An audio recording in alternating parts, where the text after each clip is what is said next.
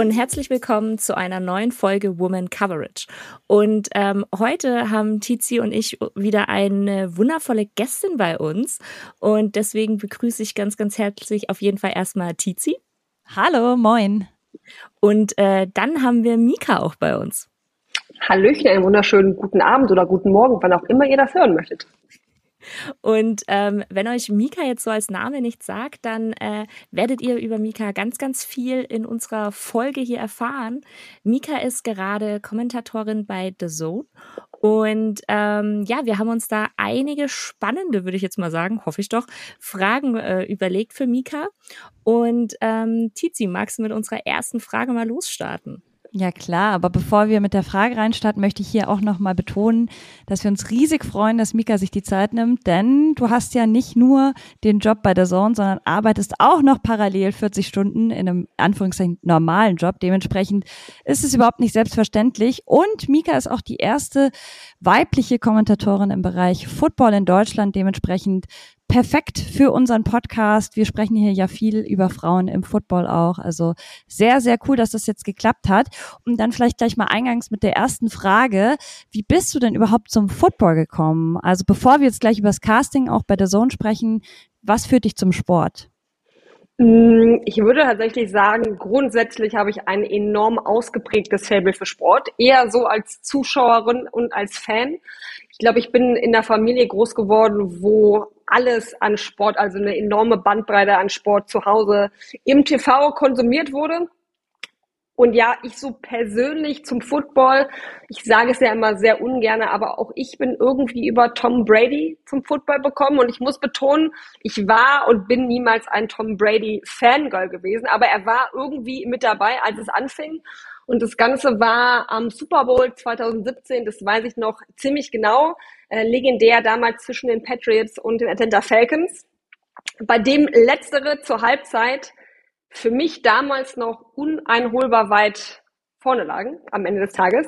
Ja, und was machte man damals als Football-Neuling? Keine Ahnung, worum es da so richtig geht. Man geht einfach zur Halbzeit ins Bett, weil es waren ja 21 zu 3 und man dachte, das Ding ist hier irgendwie durch. Ja, und als ich dann am nächsten Morgen aufgestanden bin und dann irgendwie lernen musste, das Ding war alles andere als durch, da hat's mich tatsächlich so ein bisschen gepackt und hab gedacht, so, okay, geil, den Sport finde ich irgendwie verrückt, da ist alles drin bis zur letzten Minute und ich möchte das Ganze irgendwie näher kennen und lieben lernen tatsächlich. Und so fing's an. Ey, aber das ist richtig witzig, weil ich bin damals und ich war da schon so drei bis vier Jahre Fan von dem Sport. Ich bin auch ins Bett gegangen.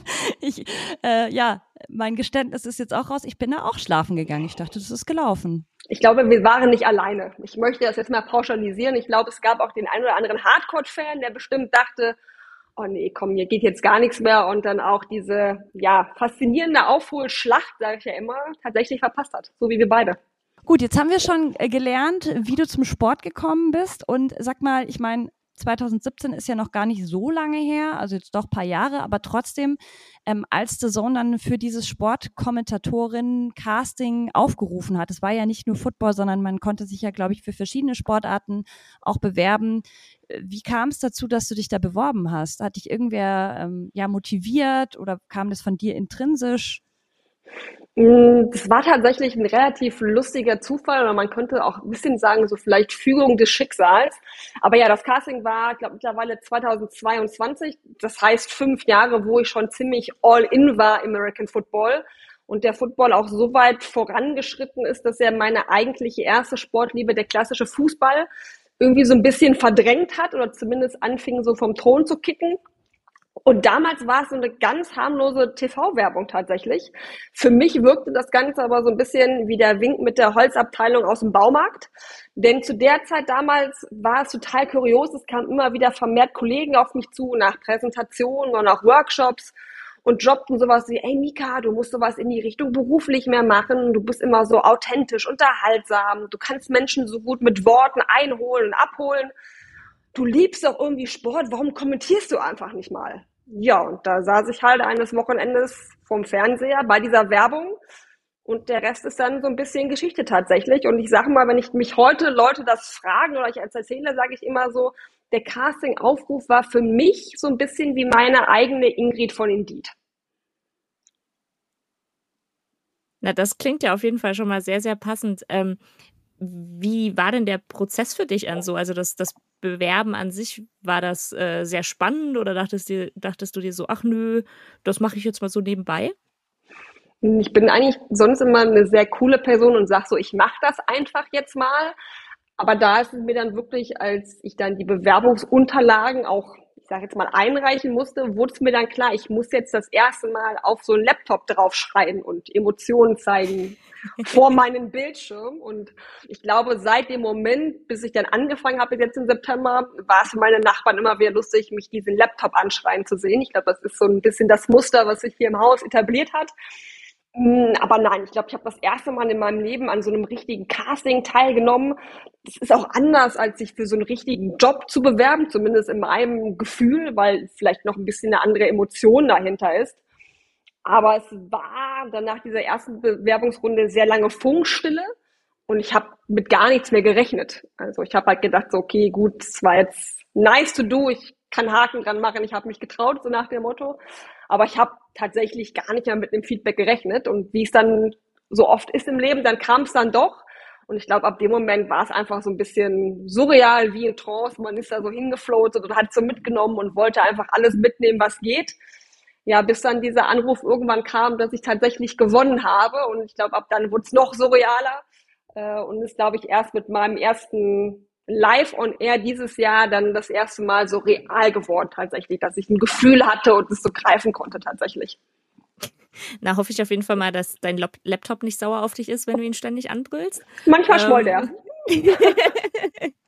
ähm, Gibt es denn irgendwas, was du jetzt, äh, seitdem du den Job hast bei der Zone, ähm, gelernt hast, was, was du so sagst, das gehört zum Handwerk von einer Kommentatorin dazu? Mm, ich glaube, ich würde so ein bisschen differenzieren in so Dinge, die man so greifbar machen kann. Also das, was man vielleicht wirklich als Handwerk lernt und einfach Dinge für mich selbst. Ich glaube, Dinge für mich selbst war vielleicht noch den Ticken wichtiger. Also einfach dieses an sich zu glauben, dass ich das kann. Denn immerhin gab es auch eine Jury, die was in mir gesehen hat, was ich vielleicht bis dato noch gar nicht von mir kannte oder in mir gesehen habe ich fand es auch total wichtig, dass ich aus diesem Casting raus bin und mit dem Feedback zu wissen, dass so im Großen und Ganzen ich so bleiben darf und sollte, wie ich bin und damit halt hauptsächlich meine Stilistik zu kommentieren. Mhm. Denn ich glaube, es ist wichtig zu reflektieren, man wird nie allen da draußen gefallen und das sollte auch niemals die Ambition sein. Und das fand ich halt relativ cool, dass zusammen mit der Zone wir uns relativ einig waren, was so der Fahrplan ist, dass ich halt entspannt reinkommen kann in dieses ganze neue Setup. Das heißt, so Behind-the-Scenes-Erfahrungen sammeln. Ähm, ich habe letztes Jahr in der Saison Testaufnahmen gemacht, also im Format Endzone, wo ich aktiv bin, aber auch so ein bisschen mal in so ein Einzelspiel reingeschnuppert. Ich hatte ein Coaching mit Jan Platte, der bei der Zone ja auch sehr aktiv ist im Fußballbereich. In der Offseason, die haben wir genutzt für, für Sprechtraining. Also alles so Elemente, die mich immer weiter Step für Step vorbereitet haben und mir, glaube ich, vor allem dieses stimmliche Selbstvertrauen hinter Mikro gegeben haben. Also jetzt ist es mir nicht mehr ganz so peinlich, wenn ich auf dem Bildschirm schreie. Das ist jetzt ein bisschen natürlicher geworden, als es vielleicht die ersten ein, zwei Mal war tatsächlich.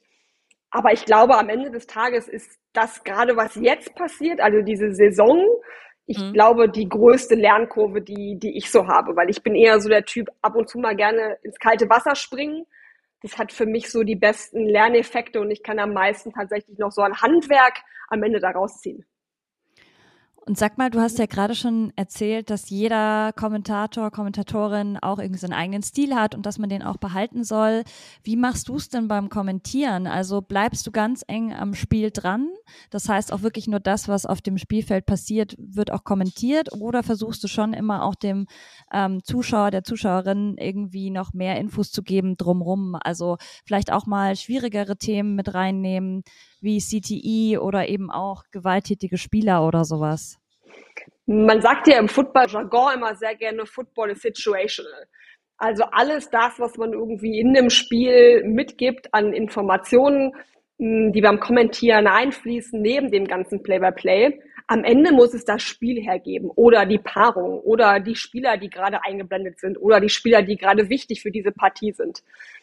Ich finde immer, dass es in diesem Konferenzformat der Endzone, wo ich primär aktiv bin, wo du ja zeitlich begrenzte Takes hat, mm, da muss sich es einfach ergeben, dass man das einfließen lassen kann. Ansonsten geht es ja darum, was möchte der Zuschauer jetzt gerade oder die Zuschauerin? Womit kann ich den Football-Fan vom Stream jetzt gerade am meisten catchen? Und das ist dann eher die Perspektive, aus der du entscheidest, welche Infos man so rechts und links noch einbaut. Am Ende finde ich die ganzen Themen, die du gerade angesprochen hast, super wichtig und haben auch, ich glaube, in so einem Spiel ihre Berechtigung. Ich finde aber, ich glaube, das ist in so einem Einzelspiel oder wenn du so eine Tandem-Funktion hast mit so einem Experten an deiner Seite, wo man sich immer schön den Ball hin und her spielen kann, einfach die bessere Variante, auch für jeden Football-Fan da draußen, sich dem Thema anzunehmen, ohne zu sehr vom Spiel abgelenkt zu sein. Total. Ich kann mir halt auch vorstellen, dass sonst einfach auch vielleicht äh, wieder Leute kommen, die sagen, hey, ich will doch eigentlich über den Sport mehr erfahren und äh, wieso erzählt mir die Person jetzt auf einmal irgendwie was, was irgendwie gesellschaftlich vielleicht relevant ist, aber können wir nicht über den Sport reden. Also ich glaube, da muss man sehr geschickt sein, wie man das einstreut. Und ich gebe dir recht, ich glaube, bei der Endzone ist es schwierig oder auch bei der, bei der Red Zone in, im amerikanischen Format. Ja, da hast du halt Scott Hansen als Host, der halt einfach ähm, sowas vielleicht eher mal bringen kann, aber wenn du halt immer wieder zu den verschiedenen Spielen schaltest, dann stelle ich es mir tatsächlich auch sehr, auch sehr, sehr schwierig vor, das einzustreuen.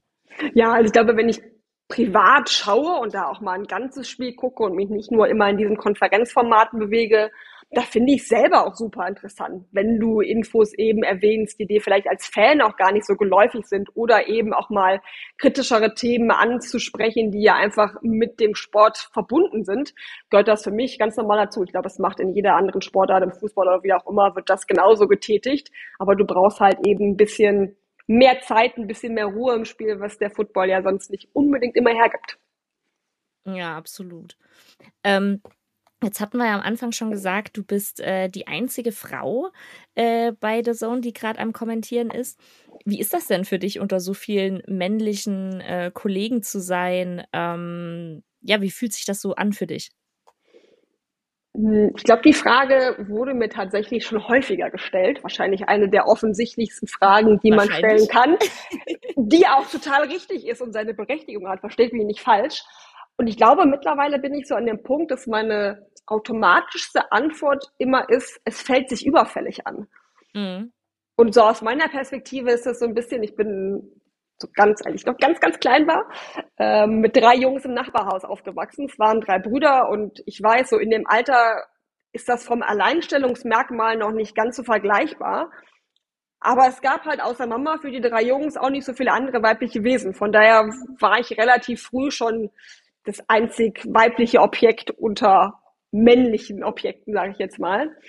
Hm, tatsächlich, wenn ich jetzt so drüber nachdenke, fände ich es wahrscheinlich eher spannend, die Perspektive der anderen zu hören. Also mhm. was denken denn andere männliche Kommentatoren oder auch meine direktlichen, direkten männlichen Kollegen, wenn sie mich hören, mich in ihrem Kreise willkommen heißen dürfen. So, wie empfinden Sie die Situation, da für Sie für mich ja irgendwie diese vermeintliche Veränderung des Gewohnten viel größer ist als für mich? Also es war immer eine Männerdomäne, es war sehr rar gesät mit weiblichen Stimmen und wir wissen ja, der Mensch ist ein Gewohnheitstier. Von daher ähm, nehme ich es mal mit und werde mal meine Kollegen fragen, wie sie das so finden tatsächlich macht das auf jeden Fall. Und also ich kann nur für, für mich sprechen, beziehungsweise Tizi und mich, weil wir uns darüber ausgetauscht haben. Aber als wir, äh, als es eben publik wurde, dass du äh, da reinkommst, waren wir schon hart am Fangirlen, würde ich sagen, oder Tizi? Ja, auf jeden Fall. Es war, wie du gesagt hast, Mika ist krass überfällig einfach mhm. und man braucht Vorbilder. Ich stelle das immer wieder selber fest. Auch ähm, bei mir war es beispielsweise Katrin Müller-Hohenstein, die ich äh, sehr, sehr toll finde und schon als junge Frau auch sehr vergöttert habe und die eben auch diese Rolle eingenommen hat für mich. Und ich glaube, Mika, ohne das jetzt zu krass aufladen zu wollen und auch den Druck so hochschrauben zu wollen, aber ich glaube schon, dass du für viele junge Mädchen jetzt auch einfach ein Vorbild bist. Ja. Ich fände es ja auch cool tatsächlich, wenn dieser Job irgendwie präsenter wird bei, bei jungen Mädels, die sagen, hey, haben wir vielleicht noch gar nicht drüber nachgedacht, aber irgendwie, ich liebe den Sport und von meiner Art her könnte das auch so passen. Ich versuche es einfach mal. Also ich fände es cool, wenn es diesen Effekt tatsächlich geben würde. Ich habe es mir, glaube ich, nur selber nie so auf die Fahne geschrieben, hm, das jetzt lostreten zu wollen. Aber hey, ich freue mich über jede Frau im Sport, weil jede Frau mindestens genauso enthusiastisch into Sport sein kann wie ein Mann. Von daher bitte. Voll. Her mit euch. ist eigentlich die perfekte Überleitung, weil die nächste Frage, die wir uns gestellt haben, ist eben auch, was glaubst du, muss sich denn noch ändern, dass es eben mehr Mikas äh, vor dem Mikrofon gibt in der Zukunft? Weil aktuell im Fußball haben wir ein bis zwei Frauen, die sich das aktuell zutrauen und das machen, diesen Job. Im äh, NFL ist es tatsächlich in Deutschland nur du. Okay, wir haben jetzt noch Nadine natürlich, ähm, Nurassid und Mona Stevens, die auch vor der Kamera oder am Mikro auftauchen, aber das ist ja auch alles sehr, sehr frisch noch. Mm, das stimmt tatsächlich. Und wenn ich mir das selber so alles mal bewusst mache, frage ich mich auch immer, und ich habe zero Einblick in das Ganze, aber trauen sich am Ende wirklich so wenig Frauen vor ein Mikro oder trauen sie sich eigentlich wirklich schon? Und dann sind wir am Kern der Frage wahrscheinlich, es wird nur meistens eine Entscheidung gegen sie oder meistens die Stimme oder die Art getroffen. Oder das habe ich mich auch schon tatsächlich sehr häufig gefragt, gibt es im Vergleich vielleicht wirklich weniger Frauen, die Bock aufs Kommentieren haben und sich am Ende dann zum Beispiel meistens doch eher so fürs Moderieren entscheiden, da wo wir ja doch das ein oder andere mehr weibliche Gesicht kennen und uns bereits irgendwie geläufiger ist als, sag ich jetzt, die reine Stimme per se. Und dann sitze ich manchmal da und denke mir so, puh, kann ich das aus meinem kleinen Mini-Mika-Kosmos überhaupt irgendwie so beurteilen? Ähm, ohne da jemals irgendwie eine Zahl zugesehen zu haben. Jetzt komme ich aus meinem beruflichen Umfeld, ich bin da immer sehr zahlengetrieben, aber ich mag halt auch nicht so von Schublade 1 irgendwie in Schublade 2 springen, weil dann kommen wir mit der ganzen Thematik irgendwie nicht weiter. Aber, long story short, ich glaube tatsächlich, dass es diese Hürde des Mutes irgendwo gibt. Und jetzt kann man natürlich so eine elendlange gesellschaftspsychologische Debatte aufmachen, wieso, weshalb, warum. Das wollen wir nicht, das soll unterhaltsam sein. Mm, und ich finde immer, je häufiger ich tatsächlich drüber nachdenke, ist es wahrscheinlich für mich das allererste, wo es anfängt, dass sich Mädels, egal in welchem Alter, mehr fürs Mikrofrauen, für Sport, irgendwie so ein Erziehungsding. Also geben wir unserem Nachwuchs das mit auf den Weg, dass man sagt, hey, wir ermutigen junge Mädels dazu, dieses Jobprofil irgendwie zu verfolgen, diesen Traum irgendwie leben zu wollen. Stellen wir irgendwie die richtigen Weichen in, keine Ahnung, zu Hause, vorm Fernseher selber, in der Schule, wo auch immer, weil sonst denke ich mir immer so, kommt es in der breiten Masse am Ende des Tages nie an. Und wenn ich dann auch mal in meinem Freundinnenkreis mich umhöre und so eine Meinung einhole, ist es dann oft auch so, ja, Mika, meinst du denn wirklich, dass das irgendwie genauso prestigeträchtig ist, zu kommentieren wie zu moderieren? Und ich sag mir immer so, am Ende des Tages finde ich es vielleicht sogar cooler, denn wir sind ja die Personen, die die ganzen Emotionen des Sports live überall fühlbar machen. Warum sollte das weniger cool sein, hinter Mikro wie vor der Kamera zu stehen? Und ich glaube, das ist so ein Ding, da sollte man wahrscheinlich am ehesten anfangen.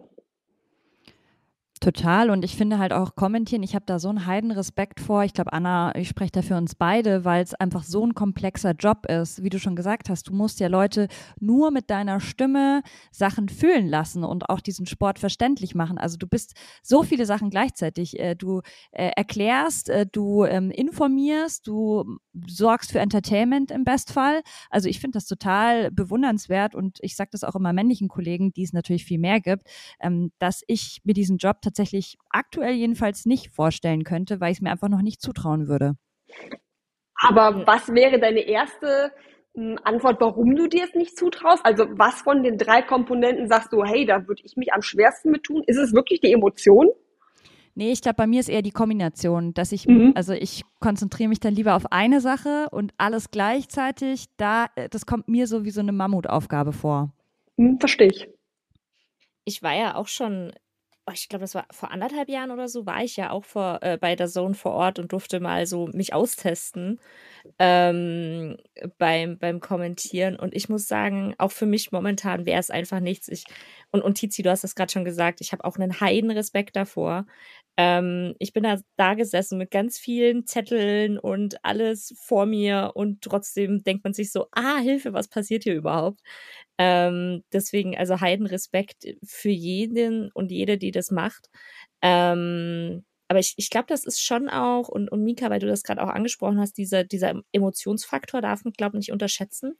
Ähm, das war tatsächlich auch das für mich, was so am schwierigsten war, da so wirklich so total gehypt zu sein und äh, wie du gerade schon gesagt hast, so ein bisschen seinen, seinen Laptop anzuschreien.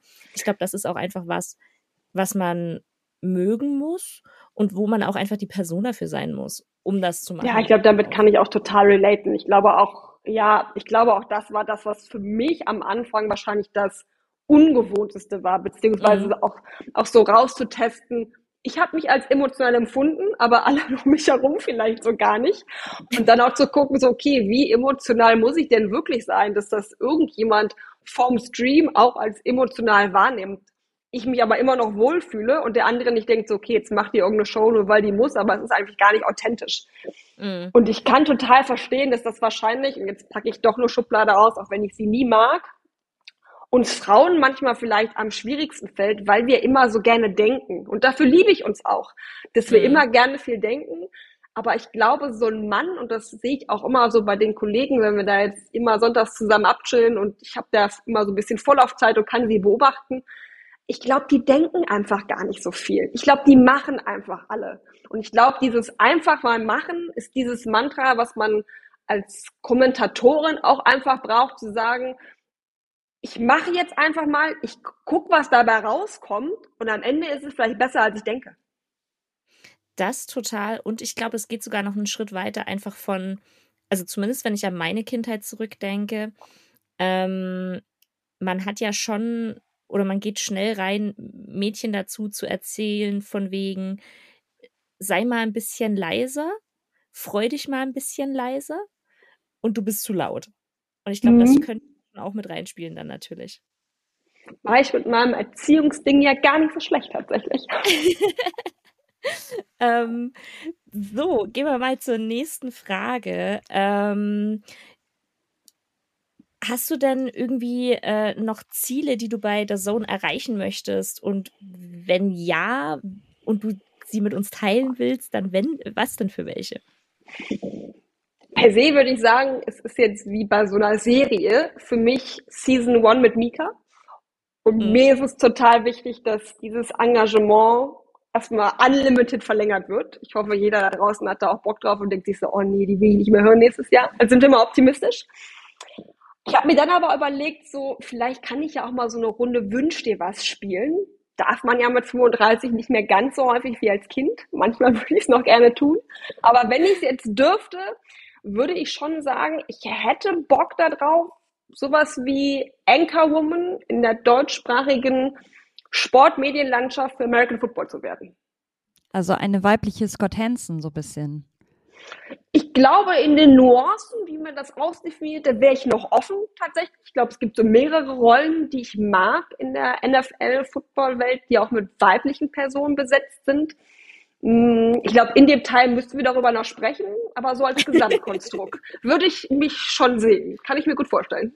Ja, ich glaube. Hätte ich Bock drauf. Können wir uns auch vorstellen, auf jeden Fall. Und sag mal, ähm, Feedback. Ich meine, du kriegst ja sicher äh, viel gefragtes Feedback, aber auch viel ungefragtes Feedback, wie es ja so oft ist. Ähm, wie gehst du denn damit um? Ich schätze mal anders, wenn es von Leuten, von Kollegen beispielsweise kommt, wenn es von Alina kommt, die die Endzone ja äh, produziert oder auch plant. Ähm, aber es gibt ja auch Feedback aus Social Media beispielsweise oder auch von Zuschauerinnen bei The Zone, schätze ich mal stufst du das unterschiedlich ab und wie, was nimmst du dir damit? Also wie ziehst du da auch Konstruktives raus? Grundsätzlich muss man das, glaube ich, abstufen. Mm, für mich war diese ganze Social-Media-Welt ja per se etwas komplett Neues. Und ich kann jetzt, 20.11., den Strich machen und, glaube ich, echt happy sein, dass ich durchweg konstruktives bis gutes Feedback bekommen habe. Also niemand ist in meine DMs geslidet und hat einen großen Shitstorm losgetreten. Da muss ich wirklich allen da draußen nochmal sagen, vielen, vielen lieben Dank dafür. Mhm. Ansonsten bin ich, glaube ich, per se der Typ, ich finde Feedback gut. Das kann man natürlich sagen, oder es gibt die Plattitüde, Feedback is a gift. Da würde ich jetzt ab und zu auch mal das Label drauf machen, kann ausgelutscht sein.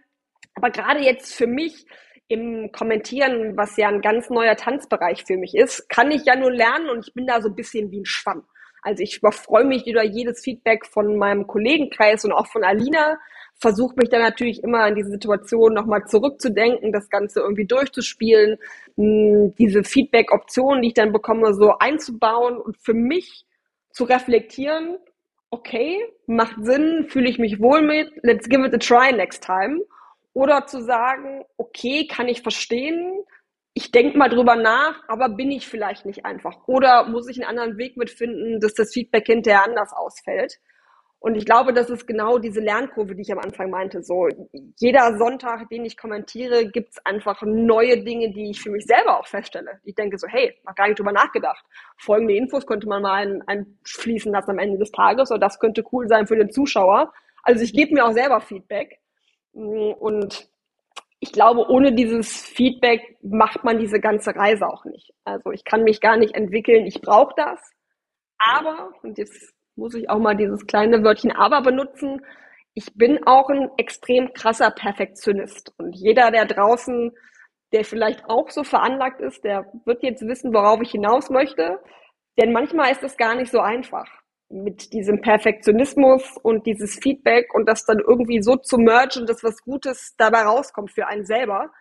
Hm, dann muss ich schon immer sehr stark an meine innere Coolness plädieren, nicht zu überkritisch, so mit mir selbst zu werden und nicht direkt alles und mich und alles, was ich so mache und sage, zu hinterfragen bis aufs kleinste Wort. So, jetzt kann ich aber sagen, ich bin 35, das heißt, dieser Perfektionismus, Rucksack und ich, wir kennen uns schon ein Weilchen und wir haben einen ganz guten Weg gefunden, damit umzugehen. Und ich bin einfach für jeden weiteren Einsatz und für alles weitere Feedback, was kommt, irgendwie dankbar und ich bin gespannt, wie mich das so formt in meiner Art, äh, Spiele zu kommentieren. Dann gehst du auf jeden Fall sehr, sehr, sehr, sehr erwachsen, klingt jetzt irgendwie blöd um, aber du, du hast, glaube äh, wie du es erzählst, einen sehr, sehr, sehr guten Mechanismus gefunden für dich, mit Feedback umzugehen, würde ich jetzt ja. sagen. Ja, ich glaube, ich arbeite auch in einem Unternehmen, wo so eine Feedback-Kultur irgendwie 24-7 gelebt wird. Ich glaube, mhm. das kommt mir bestimmt ein Stück weit zugute, dass ich immer damit groß geworden bin, mich dem nie entziehen konnte und sowohl die super schönen als auch die eher mh, hm, schwierigen Phasen mit Feedback alles schon durchlebt habe und ich so einen gewissen Grundrationalismus entwickelt habe, wie ich Feedback eben filtern kann und wie ich damit umgehen sollte, damit es mir gut damit geht wie gesagt, klappt nicht immer. Auch ich bin tatsächlich nur ein Mensch, habe manchmal ähm, auch Tage, wo ich mir denke, so, boah, jetzt habe ich gar keinen Bock, wieder irgendwas zu hören. Ich weiß, was ich falsch gemacht habe. Braucht mir jetzt keiner hier noch so auf dem Silbertablettchen nochmal vorhalten, demonstrativ. Aber das gehört dazu. Mm, ja, total.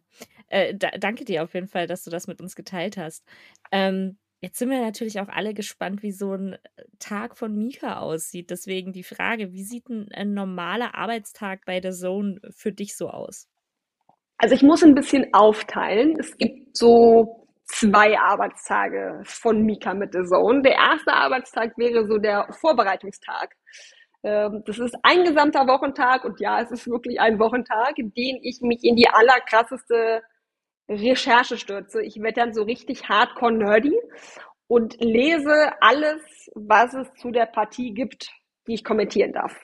Jetzt könnte sich jeder denken, so, oh, das weiß die alles nicht auswendig. Nee, es gibt ganz viele Infos, die dieses verrückte World Wide Web noch parat hat, die ich nicht kenne. Und das ist für mich so, unfassbar aufregend. Ich bin ein krasser, neugieriger, wissbegieriger Mensch. Das ist einfach auch Schwamm Nummer zwei in mir, der diese ganzen Infos aufsaugt. Und ich muss mich selber manchmal disziplinieren, nicht zu sehr irgendwie in Details zu versinken, sondern wirklich den Fokus zu behalten, okay, was brauche ich jetzt wirklich für diese Spielprep?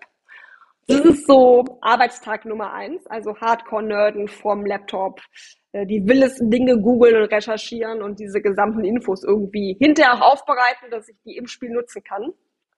Arbeitstag Nummer zwei ist dann immer dieser Sonntag und ähm, der beginnt mit einer lustigen Bahnfahrt, weil wir kommentieren ja aus München in die Welt und ich bin eine der wenigen, die nicht im Münchner Umland wohnen, sondern immer schön diese Anreise auf sich nehmen darf tolle, tolle Geschichten, die man dann so erlebt, kann ich euch sagen, sonntags ähm, in der Deutschen Bahn. Sonntags mit der Bahn. Oh ja, allein das wäre schon ein Podcast und man könnte Geschichten füllen damit. Das wäre eine schöne Story. Mm, ich habe tatsächlich ein relativ lustiges Pre-Game-Ritual. Das sind fatalerweise Glückspommes. Ernährungsmäßig jetzt nicht so der allerbeste Move, aber ich bin tatsächlich zu abergläubisch, dass ich dieses Ritual in der Saison jetzt noch ändern möchte. Aber ähm, dadurch, dass ich relativ zeiteng vor meiner Schicht erst in München ankomme und das ist so am frühen Nachmittag und ich immer diese Zeit noch überbrücken muss, bis ich vielleicht noch mal Abendessen bekomme nach meiner Schicht, habe ich irgendwann angefangen, immer Pommes zu essen. Und jetzt bin ich abergläubisch. Es gibt jetzt immer anderthalb Portionen Pommes, bevor meine Arbeit bei The Zone beginnt. Mm, so anderthalb Stunden vor Sendungsbeginn trudeln wir immer alle ein. Dann bekommt jeder seine Box zugewiesen.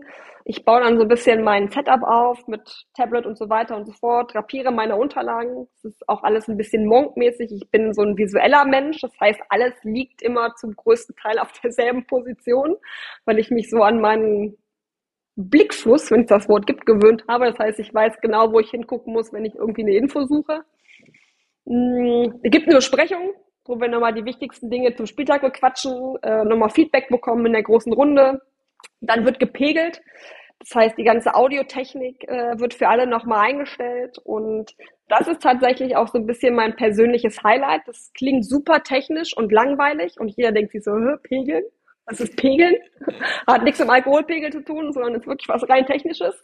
Aber das ist tatsächlich sehr unterhaltsam, weil wenn du als Neuling in einer relativ, ich sage jetzt mal nicht eingeschworene Gruppe, aber eine Gruppe von Kommentatoren kommst, die das jetzt nicht zum ersten Mal machen, auch nicht die erste Saison gemeinsam, dann sitzt du das erste Mal beim Pegeln und das heißt, ähm, die Technik gibt dir aufs Ohr, man soll mal bitte irgendwas in sein Mikro quatschen, damit sie checken können, wie sich der Sound so anhört. Du denkst ja am ersten Mal, okay, liest ein paar Notizen vor von deinem Spickzettel und dann musst du so ein bisschen Emotionen nachspielen und so weiter und so fort. Und dann merkst du aber, wie alle anderen in deiner Kommentatoren-Kollegenrunde die lustigsten Geschichten anfangen zu erzählen. Aus ihrem Privatleben, aus Dingen, die sie gerade so erlebt haben. Und so wird aus einer relativ stupiden, langweiligen Sache ja, ich sag mal, der, die allerbesten Icebreaker, die man so auspacken kann, weil gesamte, jeglicher Blödsinn erzählt wird, den die Kollegen nicht auf Sendung erzählen dürfen, weil soll ja qualitativ hochwertiges Informationsentertainment sein. Ähm, das heißt, sämtliche blöden Witze oder lustigen Anekdoten werden dann in diesen Pegeln erzählt und man ist auf jeden Fall guter Stimmung und hat halt so ein bisschen, äh, sag jetzt mal, wie nennt man es? Man ist schon so ein bisschen gehypt für die Sendung, weil man so viel gelacht hat, dass eigentlich gar nichts mehr schiefgehen kann. So, jetzt gleich mal eine fiese Frage, wenn du sagst, das Pegeln gefällt dir so gut. Hast du schon einen Lieblingskollegen, mit dem du vielleicht besonders äh, krass connectest, der die besten Geschichten erzählt oder ähnliches? Hm, das ist sehr schwierig. Ich muss sagen, das ähm, wechselt immer wild durch. Es kommt auch darauf an, wer welche Partie hat, wer vielleicht welchen Samstagabend vorher hatte und besonders lustige Dinge erzählt hat. Hm, von daher würde ich mich da gar nicht festlegen wollen. Das wäre unfair. Sehr weil, diplomatisch. Ja, nee, das wird dem Ganzen auch nicht gerecht werden.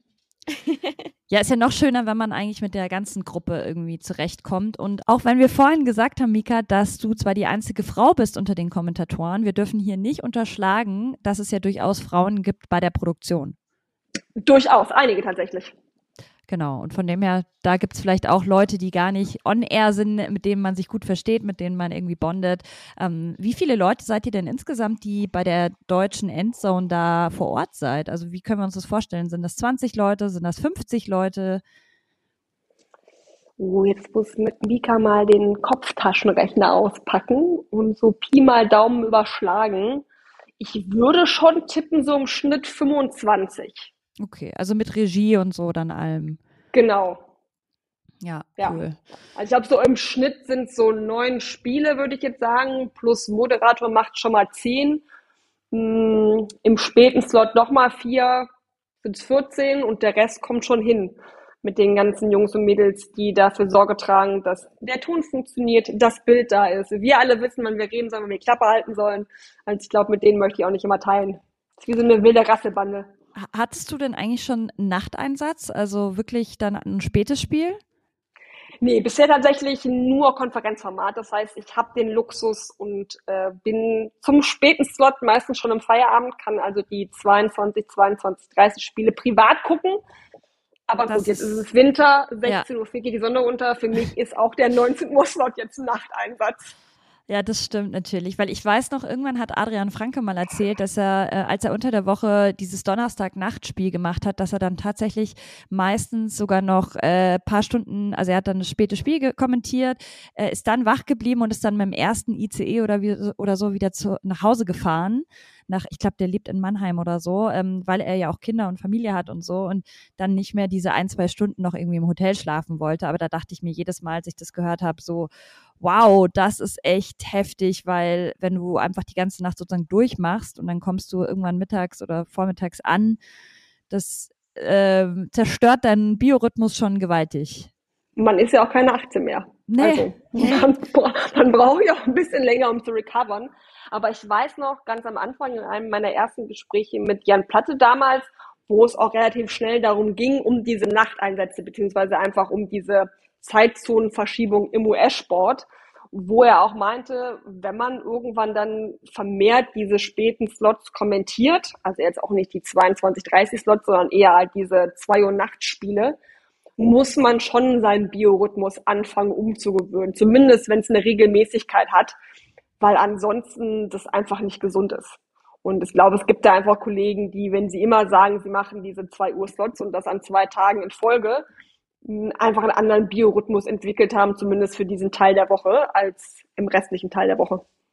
Ja, vor allem ist es ja nicht nur, man muss zu dem Zeitpunkt wach sein, sondern man muss zu dem Zeitpunkt äh, ins Mikrofon brüllen und Stimmung rüberbringen. Also das ist ja nochmal was ganz anderes, als wenn man einfach nur sagt, so ja, ich bin hier mal wach und äh, ich gucke da auf den Bildschirm.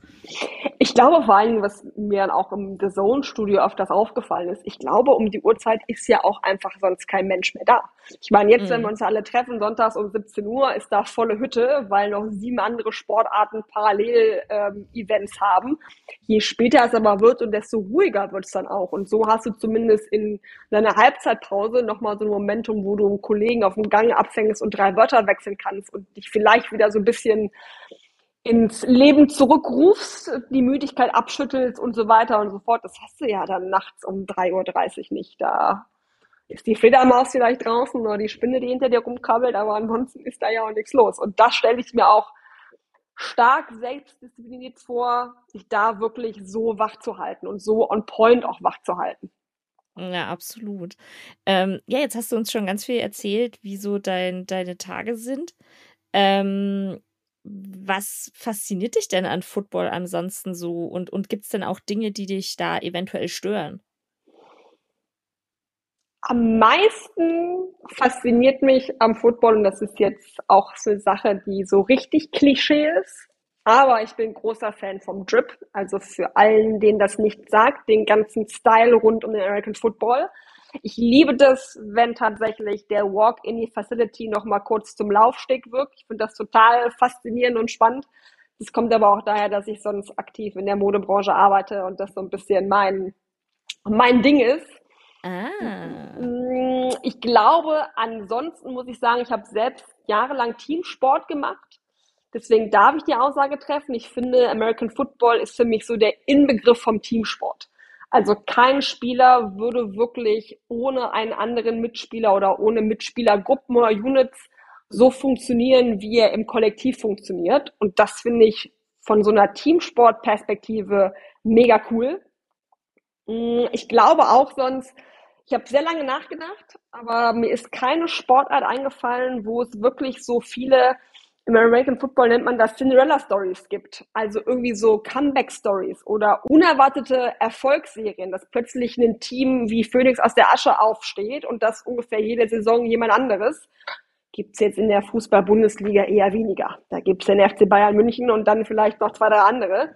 Aber wenig diese Abwechslung, diese ungeplante Abwechslung, dieses Überraschungsmomentum. Und das finde ich einfach mega cool. Das macht den Sport alles andere als langweilig. Und ich glaube immer diese, dieses Mühe an Überraschung und Abwechslung, was vielen anderen Sportarten vielleicht manchmal so ein bisschen fehlt. Ja, voll. Also ich glaube, deswegen lieben den Sport ganz, ganz viele Leute, weil du eben auch die Saison vorher kannst du zwar predikten, wie viele Leute machen denn davor irgendwie sagen, ja, es gibt wird zehn und sieben Rekord und bla bla bla. Ich meine, wie viele Podcasts gibt auch, die das durchanalysieren und dann, ich sag nur Aaron Rodgers Verletzung oder so. Einfach ja. paar Sekunden auf dem Platz, verletzt, raus. Also ich meine, das weißt du halt einfach nicht. Klar, du hast auch Verletzungen in anderen Sportarten.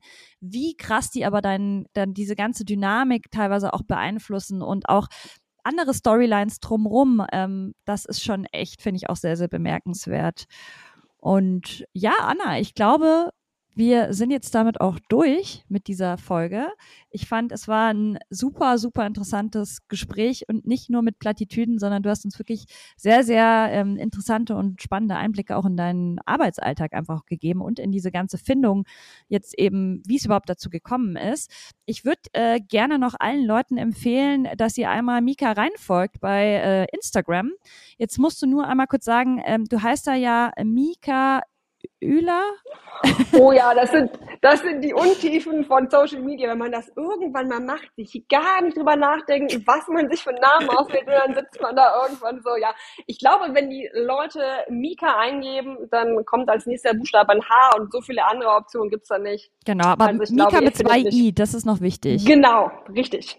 Wir ja. verlinken es auf jeden Fall auch in den Show Notes, äh, also da einfach reingucken. Genau. Falls irgendjemand einen Hack kennt, wie man das nochmal ändern kann, ohne bei Instagram auf die Knie zu rutschen und zu betteln, dann auch gerne mir eine Nachricht droppen, weil das habe ich schon so häufig versucht und irgendwie bin ich da technisch glatt gescheitert ja, damit viel Erfolg und natürlich auch mit der restlichen Saison. Also ihr könnt Mika immer in der deutschen Endzone bei The Zone äh, immer Sonntagabend dann hören und sehen ja nicht, oder? Also ich glaube, äh, ihr habt zwar einen Host, aber euch anderen Kommentatoren sieht man doch nicht.